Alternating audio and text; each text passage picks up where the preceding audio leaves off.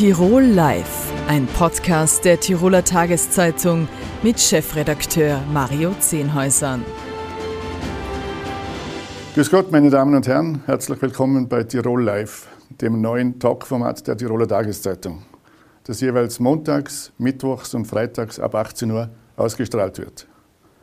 Zu Beginn der heutigen Sendung wollen wir uns mit einem Gesundheitsthema befassen. Mit jährlich 5500 Neuerkrankungen in Österreich ist Brustkrebs die häufigste Erkrankung der Frau.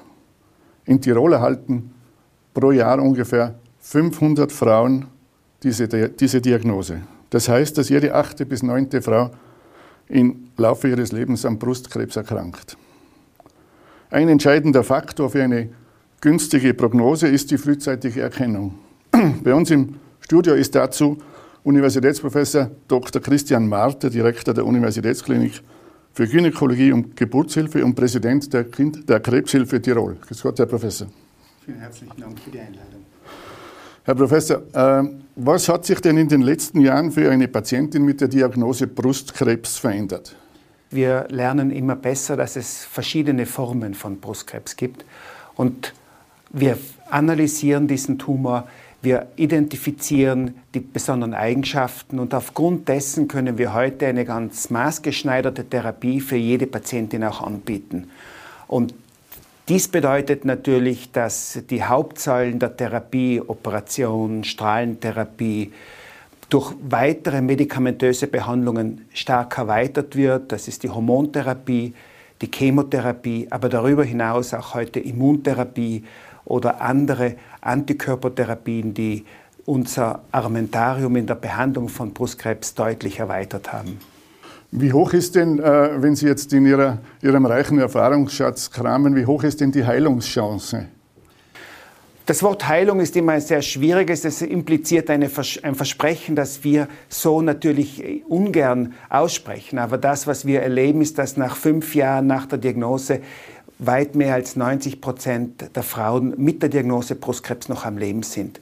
Und diese Zahlen sind in den letzten Jahren deutlich angestiegen. Also wir hoffen, dass damit auch langfristig die Heilungsrate deutlich besser wird. Gibt es auch Fortschritte bei der Verminderung von Nebenwirkungen, speziell bei der Chemotherapie?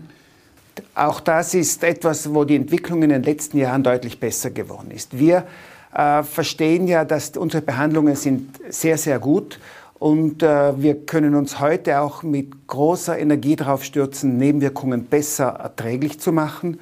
Äh, wir haben einige Programme, zum Beispiel an der Frauenklinik, wo wir durch Kühlung der Hände und der Kopfhaut versuchen, einerseits Nervenschäden, andererseits eben auch Haarverlust zu minimieren. Heute ist so, dass Übelkeit, Erbrechen eine Rarität geworden ist. Mit guten Medikamenten können wir hier exzellent gegensteuern. Äh, wir haben über die Früherkennung gesprochen, Herr Professor. Ab welchem Zeitpunkt kann man denn äh, davon sprechen, dass eine Frau an Brustkrebs erkrankt ist? Entscheidend ist sicherlich eine frühe Diagnose. Heute mit den hochauflösenden Mammografiegeräten diagnostizieren wir oftmals Tumoren, die sind vielleicht wenige Millimeter, drei, vier, fünf Millimeter groß. Das Ziel wäre es, äh, einen Tumor unter einem oder spätestens unter zwei Zentimeter zu erkennen. Da sind die Aussichten, die Langzeiterfolge zweifellos am besten. Äh, diese Früherkennung birgt das, die Gefahr, und manche Patientinnen haben Angst davor, äh, dass es zu, zu Fehldiagnosen kommt, zu, zu falschen äh, Be Bekundungen. Äh, sind diese Sorgen berechtigt? Diese, dieser ganze Themenkreis Überdiagnose ist ein wichtiges Thema, dem man sich stellen muss. Es gibt natürlich insbesondere Krebsvorstufen, die wir diagnostizieren, die vielleicht nie Krebs geworden wären und die trotzdem natürlich mit dem Wissen behandelt werden. Äh, wenn wir allerdings einen Tumor diagnostizieren in der Brust, wird ausnahmslos auch eine Gewebsuntersuchung vor einer weiteren Therapie durchgeführt. Das heißt, der Tumor wird, äh, wie wir sagen, gestanzt. Es wird als eine kleine Probe mit einer Nadel entnommen. In diesem Tumor wird dann die histologische Diagnose gestellt. Das heißt, eine Frau mit der Diagnose kann sich sicher sein, dass sie an Brustkrebs erkrankt ist und dementsprechend auch die Therapie durchgeführt wird. Österreich und die ganze Welt steht seit eineinhalb Jahren im Banne der Corona-Pandemie. Inwieweit hat denn diese Viruspandemie äh, die, die Brustkrebsbehandlung beeinflusst? Ja, zuerst einmal vor allem die Diagnose. Wir haben beim ersten Lockdown einen dramatischen Rückgang der Neudiagnosen gesehen, etwa minus 60 Prozent. Auch beim zweiten Lockdown waren es dann ungefähr noch minus 40, 50 Prozent. Und dieser Rückgang an Neudiagnosen, die Patientinnen gibt es ja natürlich, die wurden ganz einfach nicht erkannt, weil keine Mammografien durchgeführt wurden oder weil die Frauen nicht gegangen sind, konnte in den Zwischenräumen nicht aufgefangen werden. Also wir schätzen grob, dass in Tirol wahrscheinlich an die 100 Frauen an Brustkrebs nicht äh, erkannt worden ist aufgrund dieser Verschiebungen durch die, durch die Corona-Pandemie. Das heißt, von meiner Seite her ohne Zweifel die Empfehlung, bitte nehmen Sie diese Früherkennungsmaßnahmen eigentlich in Angriff. Aber es hat auch bei der Behandlung Veränderungen gegeben. Also wir haben gesehen, auch in unserer österreichweiten Studie, die wir durchgeführt haben, dass man häufiger eben wen weniger operieren konnte, weil die Ressourcen nicht da waren, weil es Verschiebungen gegeben hat. Man hat mehr Chemotherapie durchführen müssen. Wichtig auch, dass Frauen mit Krebs natürlich auch Hochrisikopatientinnen sind. Also hier auch die Empfehlung, unbedingt eine Impfung durchführen zu lassen, insbesondere auch wenn man so eine Krankheit hat, weil dadurch ähm, das Risiko zu erkranken, infiziert zu werden und dann einen schweren Verlauf zu erleiden deutlich höher ist, wenn eben zum Beispiel eine Chemotherapie oder andere Formen von Therapie durchgeführt wird. Eine kostenlose Mammographie ist für Frauen ab 40 Jahren alle zwei Jahre vorgesehen. Sollte das äh, nicht schon früher einsetzen und öfter gemacht werden? Also früher ne, definitiv nein. Also 40 ist ein gutes Jahr. Äh, Prinzipiell ist, wollen wir ja mit der, mit der Mammographie eben einen Tumor eben frühzeitig entdecken. Äh, im, Im jüngeren Alter ist es so, dass unter Umständen der Tumor schlechter mit der Mammographie entdeckbar wird und auch die, die Wachs, das Wachstum des Tumors anders ausschaut. Da haben die Studien keinen wirklichen Gewinn gebracht. Ab 40 ohne Zweifel. Wir empfehlen an und für sich schon die jährliche Mammographie. Das war eigentlich das alte Modell Tirol, das wir ja entwickelt hatten und wo wir weltweit sensationell gute Ergebnisse erzielt haben. Noch eine Frage zum, zum Brustkrebsrisiko. Wie kann man denn äh, dieses Risiko minimieren? Im Wesentlichen ist so, dass natürlich das Hauptrisiko ist äh, Frau sein. Es gibt natürlich auch Brustkrebs beim Mann, aber das ist deutlich schlechter. Und nun, das Geschlecht kann man nicht verändern. Das heißt, man kann nur den Lebensstil verändern. Und hier wissen wir, dass Sport, insbesondere Ausdauersport, das Risiko senkt. Wir wissen, dass äh, eine Hormontherapie nach dem Wechsel das Risiko etwas steigert. Hier ist es ja nicht so wichtig, mit der Frauenärztin ganz besonders eben auch da die, diese Hormontherapie im Wechsel abzustimmen und möglichst ähm, auch äh, nur kurzzeitig solche Hormontherapien durchzuführen. Wir wissen, dass Alkohol das Risiko steigert. Auch das ist ein, eigentlich ein vermeidbares Risiko. Und auch Gewichtszunahme ist ebenfalls ein Thema. Also insgesamt gesunde Lebensweise hilft ohne Zweifel sehr. Letzte Frage, Herr Professor. Sie tragen selbst den Pink, die Pink-Ribbon-Schleife. Wir befinden uns im internationalen Brustkrebsmonat. Was ist in Tirol in dieser Hinsicht noch geplant? Also die Initiative geht ja auch von der Krebshilfe Österreich und Krebshilfe Tirol aus. Das ist eine Organisation, mit der wir versuchen, auch äh, Betroffenen auch zum Beispiel psychoonkologische Beratung anzubieten, kostenlos über die, die außerhalb des Krankenhauses. Es gibt hier eine Reihe von Initiativen, die von der Krebshilfe ausgehen. Ähm, jetzt auch ein Sportprogramm, bewegt die mit äh, als, als, als Motto. Äh, wir werden auch einen, einen Treffpunkt haben vor dem äh, Landesmuseum ähm, nächstes Wochenende, wo wir auch ein Frühstück einnehmen können gemeinsam und über Brustkrebs diskutieren. Herr Professor, ich wünsche Ihnen viel Erfolg für, die, für Ihre wichtige Arbeit und bedanke mich für Ihren Besuch im Studio. Ich danke für die Einladung. Unser nächstes Thema, meine Damen und Herren, führt uns in unendliche Weiten. Was dem mittlerweile 90-jährigen Captain Kirk, dem Kommandanten des Raumschiffs Enterprise, die in dieser Woche vergönnt war, ein Flug ins Weltall, blieb unserem nächsten Gast bisher verwehrt. Gernot Grömer ist der Direktor des österreichischen Weltraumforums und war immerhin schon Analogastronaut. Herzlich willkommen, Herr Grömer. Danke für die Einladung, Herr Zehnheiser. Derzeit findet in Israel die Mars-Mission Amadee 20 statt. Die bislang 13. Mission mit dem Simulationsanzug. Sie selber tragen äh, die, den, den ein Teil Preis, davon. einen Teil Genau. davon. 200 Forscher aus 25 Ländern sind beteiligt. Sechs Astronauten äh, werden drei Wochen lang unter Bedingungen, wie sie auf dem Mars herrschen, isoliert. Warum ist diese Anal Analogforschung so wichtig und wo, was kann das den echten As- Astronauten dann helfen? Genau. Also man darf ja davon ausgehen, dass wir in circa 20 bis 30 Jahren die erste reale Mars-Expedition haben werden. Das heißt aber auch, dass derjenige Mensch den ersten Schritt auf den Mars setzen wird, bereits jetzt geboren ist. Das heißt, wir reden hier von der größten, komplexesten, möglicherweise auch gefährlichsten Reise, die unsere Gesellschaft jemals unternommen hat. Mars und Erde sind 380 Millionen Kilometer voneinander entfernt. Das heißt, so eine Reise muss sehr, sehr sorgfältig geplant werden. Und wir haben ungefähr 1000 Dinge, die schiefgehen können. Und eine Möglichkeit, das Risiko zu reduzieren, ist schlicht und ergreifend trainieren, trainieren, trainieren, testen, Arbeitsabläufe überprüfen, zu schauen, welche Materialien brauche ich, welche Leute brauche ich dafür, welche Mindsets brauche ich dafür, einfach um in möglichst maßähnlichen Wüsten auf der Erde genau die Probleme vorwegzunehmen, die wir dann auf dem roten Planeten auch haben werden. Sie kommen direkt aus der Negev-Wüste. Gerade zurückgekommen, wieder zwischenzeitlich, genau. Äh, gibt es denn schon erste Erkenntnisse von der ersten Woche in Ja. diesem Training? Also wir bekommen jetzt gerade die ersten wissenschaftlichen Daten rein. Das heißt, die wirkliche Datenauswertung wird dann, ich denke mal, frühestens in einem halben Jahr abgeschlossen werden. Aber es gibt schon jede Menge auch an anekdotischen heraus, also Dinge, was wir gelernt haben. Äh, kleines Beispiel, wenn wir mit äh, Drohnen fliegen, die zum Beispiel mit, mit Magnetometern arbeiten, zur, zur Orientierung auch. Wenn man an den Stellen startet, wo roter Sand zu sehen ist, da ist so viel Eisenoxid drinnen, dass die Sensoren durcheinander gebracht werden. Also starten dort, wo weißer Sand ist. Das sind so Kleinigkeiten, die man im Labor schwer vorwegnehmen kann, wenn man auch nicht wirklich immer dran denkt.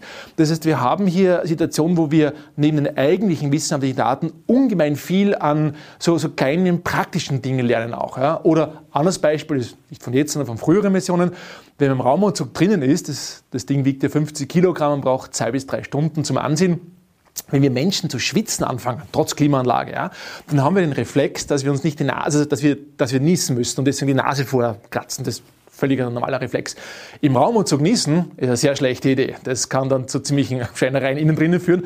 Deswegen gibt es zum Beispiel ein Schaumstoffstück, kann man sich die Nase reinruppeln. Das sind so Kleinigkeiten. Mit Robert Wild ist ein Tiroler Physiker äh, in Israel mit dabei. Er hat sich auch als ESA-Astronaut beworben. Wie schätzen denn Sie die Chancen ein, dass er der zweite Österreicher nach Franz Viebeck mal ist? Ich würde es ihm wirklich wünschen. Ich würde allen Österreicherinnen und Österreichern wünschen, dass sie bei den Bewerbungen möglichst weit nach vorne kommen vielleicht sogar eines Tages fliegen. Das ist aber auch eine politische Frage, weil natürlich diejenigen Länder, die innerhalb der ESA sehr ins bemannte Raumfahrtprogramm einzahlen, die sagen, wir fliegen werden. Das heißt, leider Gottes hat man als Österreich im Augenblick ganz egal, wie gut man qualifiziert ist, aufgrund der aktuellen ähm, oder Nicht-Priorität des Klimaministeriums keine Chance, äh, Astronaut zu werden. Mich, ich würde mir wirklich wünschen, dass das ändert, sagt der Franz Fiebeck selber auch, dass wir hoffentlich nicht mehr 30 Jahre warten müssen, solange war der letzte Flug von ihm her, ähm, bis die nächste Österreicherin, der nächste Österreicher fliegen wird. Halt. Und da arbeiten wir mit dem ÖWF natürlich mit Nachdruck daran. Das äh, Öster österreichische Weltraumforum hat, das von Ihnen gegründet worden ist und dessen Direktor Sie sind, äh, hat seinen Sitz in Innsbruck. Mit, mit Josef Aschbacher kommt ein Tiroler, äh, ist ein Tiroler ESA-Chef. Äh, könnte das zu, dazu führen, dass man Synergien ausnützen kann? Ja, man muss die Kirche ein bisschen im Dorf lassen. Ähm, Josef Aschbacher ist ein hervorragend qualifizierter Mann, genau der richtige Mann und noch dazu Tiroler an der richtigen Stelle. Aber er ist ja nicht als Tiroler in der ESA, sondern als Europäer sozusagen. Das heißt, er hat ein riesengroßes Programm, das er überwachen muss. Da geht es um Jahresbudget von circa 4 Milliarden Euro jedes Jahr. Das heißt, ähm, er hat sehr viele Begehrlichkeiten auch abzudecken und da ist Österreich ein Teil davon. Österreich zahlt nur einen, einen beschränkten Anteil ans ESA-Budget hinein. Äh, wir, werden uns, wir würden uns wünschen, wenn das sehr viel mehr wäre natürlich, weil dann könnten wir auch mehr machen, auch mit österreichischen Firmen halt. Aber das ist auch wiederum letzten Endes eine politische Frage. Apropos Politik, würden Sie sagen, dass in Österreich genug gemacht wird, um den Wirtschaftsstandort gerade in, in Richtung Raumfahrtindustrie zu stärken? Ja, also eine sehr gute Frage. Ähm, es ist ja vor wenigen drei Monate ist es ja, glaube ich, der österreichische, die Welt, österreichische Weltraumstrategie äh, neu erarbeitet worden, nach über zehn Jahren seit dem letzten Mal. Äh, wir haben uns das sehr genau angesehen. Es sind da leider Gottes ein paar Prioritäten meiner Meinung nach nicht so gesetzt, als wirklich das auch den Bedürfnissen der österreichischen Raumfahrtindustrie wirklich gut abbilden dort. Wir sehen zum Beispiel, manche Raumfahrt ist überhaupt nicht abgebildet drin. Auch der Begriff, auch der Begriff New Space, auch ein Bemühen sichtbar ist, in dem Bereich was zu machen. Denke, da ist noch Luft nach oben. Ähm, wir sehen im Gegenteil sogar, dass es für manche österreichische Firmen zunehmend schwieriger wird, auch im Weltraumbereich zu realisieren. Wir sehen es daran, dass zum Beispiel Österreicher als CEOs in Gründungsunternehmen gehen oder auch versierte, etablierte Unternehmen gehen halt, die also im Ausland wunderbare Karrieren machen, ganz tolle Firmen aufzeigen. Man braucht nur über die Landesgrenzen nach Bayern zu schauen. Äh, Stichwort ISA Aerospace oder Aurora Tech. Das sind Firmen, wo ich sage, die hätten es eigentlich probiert, in Österreich ansässig zu werden und haben das nicht geschafft, weil einfach das Umfeld noch nicht bereit dafür war und auch die Unterstützung halt, sage von den Leuten, die eigentlich hier in einer tragenden Rolle wären, nicht, also wo nicht die Bemühung erkennbar war, die wirklich haben zu wollen. Und deswegen kommt es auch vor, dass eine Firma wie Spire zum Beispiel, das ist auch von einem Österreicher gegründet, von einem Österreicher gegründetes, sehr, sehr erfolgreiches, mit 1,6 Milliarden Euro bewertetes Unternehmen, nach Los Angeles gegangen ist, beziehungsweise nach, nach Glasgow, ähm, nach, nach äh, Großbritannien, weil da gesagt worden ist, ja, wow, tolle Firma, kommt her, was da an Arbeitsplätzen dranhängt, das hätten wir alles in Österreich haben können. Und da muss ich schon sagen, da wäre noch Luft nach oben. Ähm, es ist, glaube ich, die Art und Weise, wie Entscheidungen da strategisch getroffen werden, ähm, da wären wir sehr bereit, auch in den Dialog mit einzutreten, auch hier ein bisschen was äh, beizutragen an, an, an Networking halt und auch an Input. Und ich denke, dann könnte man sowas vielleicht ein bisschen reduzieren in Zukunft. Demnächst startet ein Minisatellit des ÖWF. Mhm. Was soll der erforschen? Genau. Also wir haben unseren ersten Satellit im ÖWF, äh, der vierte Satellit in Österreich insgesamt, Adler 1. Das wird also, das Ding wird am 1. Dezember planmäßig von Kalifornien, von der US Air Force Base Vandenberg starten, wo wir in 500 Kilometer Höhe nach Weltraumschrott suchen. Also kleinsten Teilchen, die andere Satelliten zurückgelassen haben, aber die aufgrund ihrer hohen Geschwindigkeit so einen hohen Schaden anrichten kann, dass es echtes Risiko ist. Also wenn man da nicht aufpasst, aufpassen, dann verbauen wir äh, durch einen übermäßig äh, zahlreichen Zugang zum Weltraum mit zu vielen Satelliten tatsächlich auch die Ressource niedrige Erdumlaufbahn. Und für mich hört da der, der Umweltschutz ist nicht bei der Bergspitze oder bei der Ende der Atmosphäre auf, sondern ein Stückchen weiter. Das hat einerseits einen ökologischen Gedanken sozusagen, weltraumökologisch, wenn man es ganz großspurig machen möchte, aber auch mit Tiroler Fußnote dazu, weil ähm, das Ding wurde auch äh, bei uns im EWF in Innsbruck mitentwickelt und gebaut und da an Schrauben zu drehen, man weiß, dieser Schraube wird in einem knappen halben Jahr mit 25.000 kmh in 500 Kilometer überfliegen, das hat schon was. Das führt mir zu meiner nächsten Frage. Ich habe es in der Anmoderation erwähnt. Captain Kirk, äh, mhm. Flug ins Weltall. Wie sehen denn Sie diese, diese sogenannten Missionen, die äh, ja Sie haben schon gesagt, die sogenannten Missionen. Ähm, ich denke, das ist eine zweischneidige Sache. Auf der einen Seite kann man sagen, ja, war die Billionäre verpulvern da Geld und, und uh, Jeff Bezos soll sich lieber um seine Angestellten kümmern und da bessere Sozialposten schaffen. Äh, das ist eine Seite. Auf der anderen Seite aber, und das hat gerade auch der Flug äh, jetzt vor kurzem mit William Shatner gezeigt auch, ähm, der war ja, der ist 90 Jahre alt, war so Tränen gerührt, wie er zurückgekommen ist halt. So etwas zu erleben, ist etwas, ein, ein profundes, äh, ein profunder Augenblick im Leben des Menschen der Erde zum ersten Mal von oben zu sehen. Allein das Gefühl der Schwerelosigkeit zu haben, das habe ich in meiner Ausbildung auch durchleben dürfen auch, ist etwas unglaublich Tolles. Und ich würde mir wünschen, dass möglichst viele Menschen die Erde auch von oben sehen könnten, weil sie dann mit einem Augenblick die Zerbrechlichkeit und Schönheit unseres Planeten äh, wahrnehmen werden. Und damit, ich glaube, ganz intuitiv jeder von uns auch das Thema Nachhaltigkeit innen in Resonanz spürt. Und äh, wenn man sich diese berühmten Bilder anschaut von damals Apollo 8 zum Beispiel, auch 1968, die Weihnachtsversion vor der Mondlandung noch, da gibt es dieses ganz berühmte Foto vom Erdaufgang über Mondhorizont. Da gibt es eine ganze Postserie davon, auch der und da hat eine ganze Generation mit einem Augenblick begriffen, dass wir eigentlich in einer fragilen Oase des Lebens durch den lebensfeindlichen Weltraum schweben. Und das hat das erwiesenermaßen auch so, dass das ein ganz starker Treiber auch war für die Grünbewegung, in den 60er, äh, 70er Jahren dann im Endeffekt, man gesehen hat, äh, wir sind verantwortlich, wir sind eigentlich allesamt Astronauten des Raumschiffes Erde. Letzte Frage, wenn, wenn so ein Flug plötzlich erschwinglich wäre oder Sie es sich leisten könnten, würden Sie einsteigen? Also ich würde mir gerne noch mal die Technologie in Detail anschauen, ein bisschen weiß, wie es ungefähr ablaufen wird halt, aber ich würde sicher in keine Einwegmission reinsteigen, sagen wir so. Ähm, das heißt, ja, solche kurzen Flüge auf jeden Fall. Wenn es um längere Reisen geht, Richtung Mond, ja, auch in Richtung Mars, das muss man schon sehr genau überlegen. Wir reden hier von Missionszeiten von circa 1000 Tagen hin und retour plus inklusive Aufenthaltszeit auf der Marsoberfläche. Ähm, man würde in der Zeit die Familie auch zu Hause lassen halt. Also das muss man gut abwägen abwägen, aber wenn die wissenschaftliche Begründung dafür, dafür steht, die Kolleginnen und Kollegen, mit denen unterwegs sind, die richtigen sind, die Technologie sicher genug ist, dann würde ich sagen, spricht nichts dagegen. Vielleicht würde ich noch darum fragen, ob ich Kilometergeld abrechnen darf. Herr Grömer, vielen Dank für das interessante Gespräch und dass Sie bei uns im Studio waren. Ich danke Ihnen. On to Mars. Zum Schluss noch zur Politik. Hinter uns liegt eine ereignisreiche Woche. Die Korruptionsaffäre hat zu einem Wechsel im Bundeskanzleramt geführt und auch in, sonst ist in der Innenpolitik sehr viel in Bewegung. Wir sprechen darüber mit Landeshauptmann Günter Platter. Herzlich willkommen. Grüß Gott. Herr Landeshauptmann, im Interview mit der Tiroler Tageszeitung zu Wochenbeginn haben Sie eine klare Trennung zwischen Sebastian Kurz und dem neuen Bundeskanzler Alexander Schallenberg verlangt. Schallenberg hingegen will sich eng mit Kurz abstimmen, wie er mehrfach betont hat. Was sagen Sie dazu? Mir geht es jetzt darum, ich habe schon Position bezogen. Mir geht es darum, dass jetzt äh, ruhig gearbeitet wird in der Bundesregierung, dass die essentiellen Themen umgesetzt werden und vor allem, dass mit den Ländern jetzt dieses Finanzpaket abgeschlossen wird.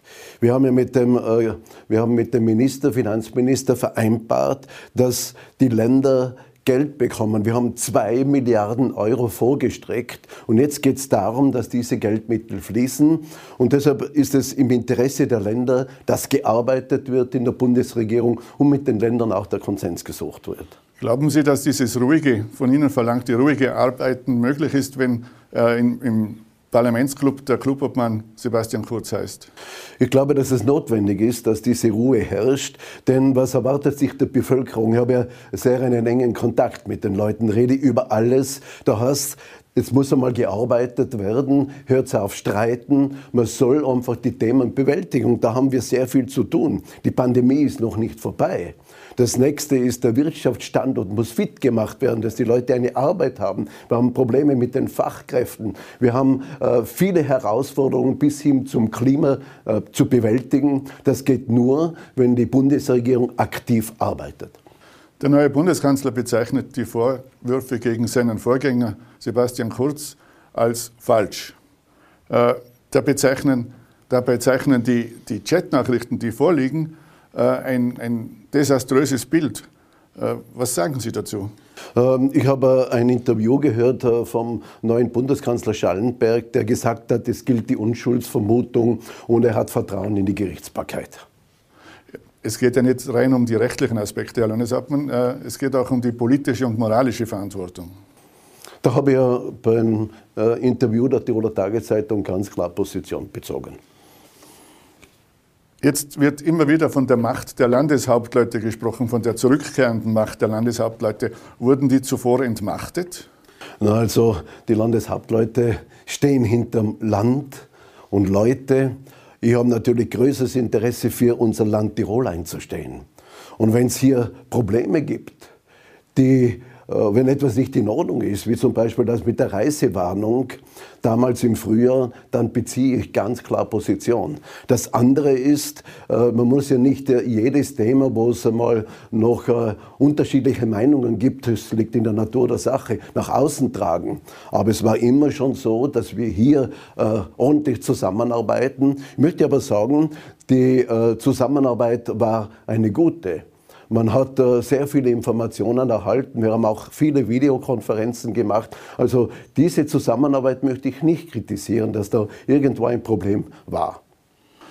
Braucht es eine Neuaufstellung der Bundespartei, wie viele Kommentatoren gemeint haben?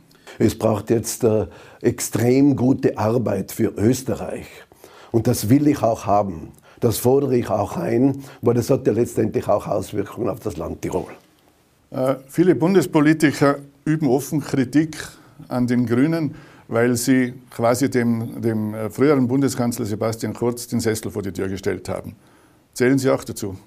Wir müssen jetzt nach vorne schauen. Ich möchte jetzt nicht wieder anfangen zu kritisieren, die Grünen kritisieren oder die ÖVP zu kritisieren. Wir müssen jetzt nach vorne schauen. Es hat Personalentscheidungen gegeben, die sind zu akzeptieren und jetzt heißt es Arbeiten für Österreich. Kommen wir nach, nach Tirol. Da hat es ja äh, zuletzt auch Verstimmungen zwischen der ÖVP und den Grünen gegeben, äh, vor allem in Bezug auf die geplante äh, Verordnung über die Entnahme eines Problemwolfs. Wie geht es da weiter? Ja, ich habe also ganz eine klare Position. Ein Problemwolf muss entnommen werden. Und äh, da gibt es äh, ganz eine klare Position in diese Richtung, dass ich hinter den Schafbauern stehe. Denn Schafe sind auch Tiere die gerissen wurden. Und die haben teilweise sogar Namen. Also da ist auch eine Emotion mit dabei. Deshalb muss ein Problemwolf entnommen werden. Das Zweite ist, wir haben eine klare Verordnungslage. Wir haben einen Beschluss im Tiroler Landtag. Und ich gehe davon aus, dass die Grünen hier selbstverständlich die Zustimmung erteilen werden. Was ist, wenn Sie das nicht tun? Das kann ich mir nicht vorstellen, dass man einen Landtagsbeschluss, der gemeinsam beschlossen wurde, dass es hier keine Zustimmung gibt. Es wird immer wieder davon gemunkelt, dass die Landtagswahlen auf äh, 2022 vorverlegt werden.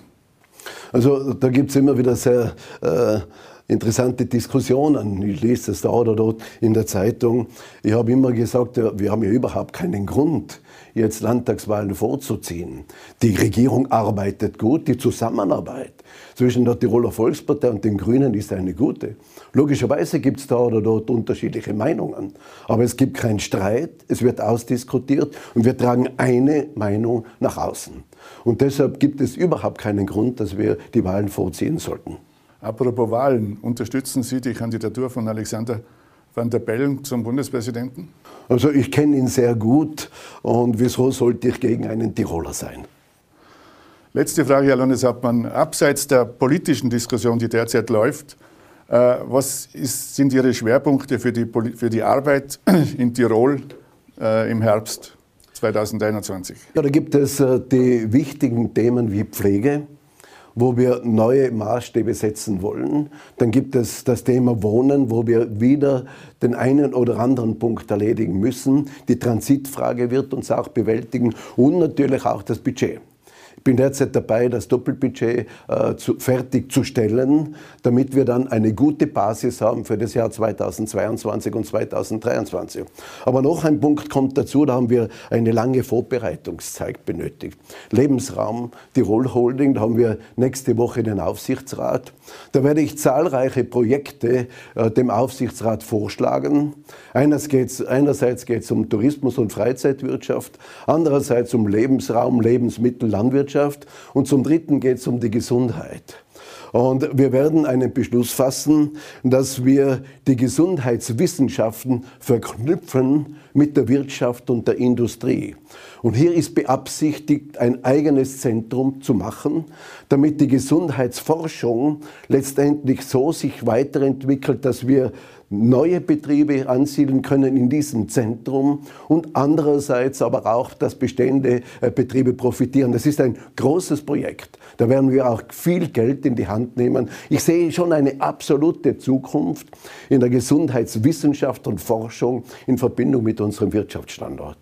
Gibt es schon eine Vorstellung, wo dieses Zentrum situiert sein könnte? Da sind jetzt äh, mehrere äh, Areale im Gespräch, aber die definitive Entscheidung wurde noch nicht gefällt.